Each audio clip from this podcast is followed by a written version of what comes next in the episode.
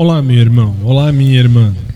Graça e paz da parte de Deus, nosso Pai, e do Espírito Santo de Deus, e também da parte de Jesus, o Cristo. A mensagem de hoje encontra-se lá em João capítulo 13, verso 17.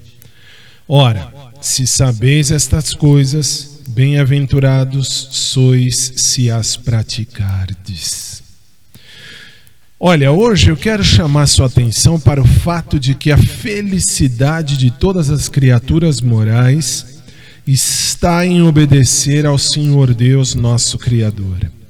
O salmista aclama no Salmo 103, verso 20: Bendizei ao Senhor todos os seus anjos, valorosos em poder, que executais as suas ordens e lhe obedeceis à palavra. Os anjos no céu encontram sua liberdade completa e mais elevada alegria em obedecer aos mandamentos de Deus. Eles não acham que seja uma tirania, eles consideram um deleite. Aqui está algo que nós deveríamos saber e compreender. O céu é um lugar de entrega à vontade plena de Deus e por isso é que é o céu. Agradeço ao Senhor porque a habitação celestial é o lar dos filhos obedientes de Deus.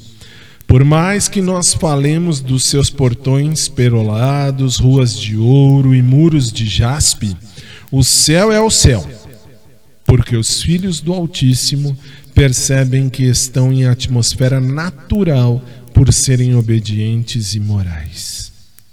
Oremos.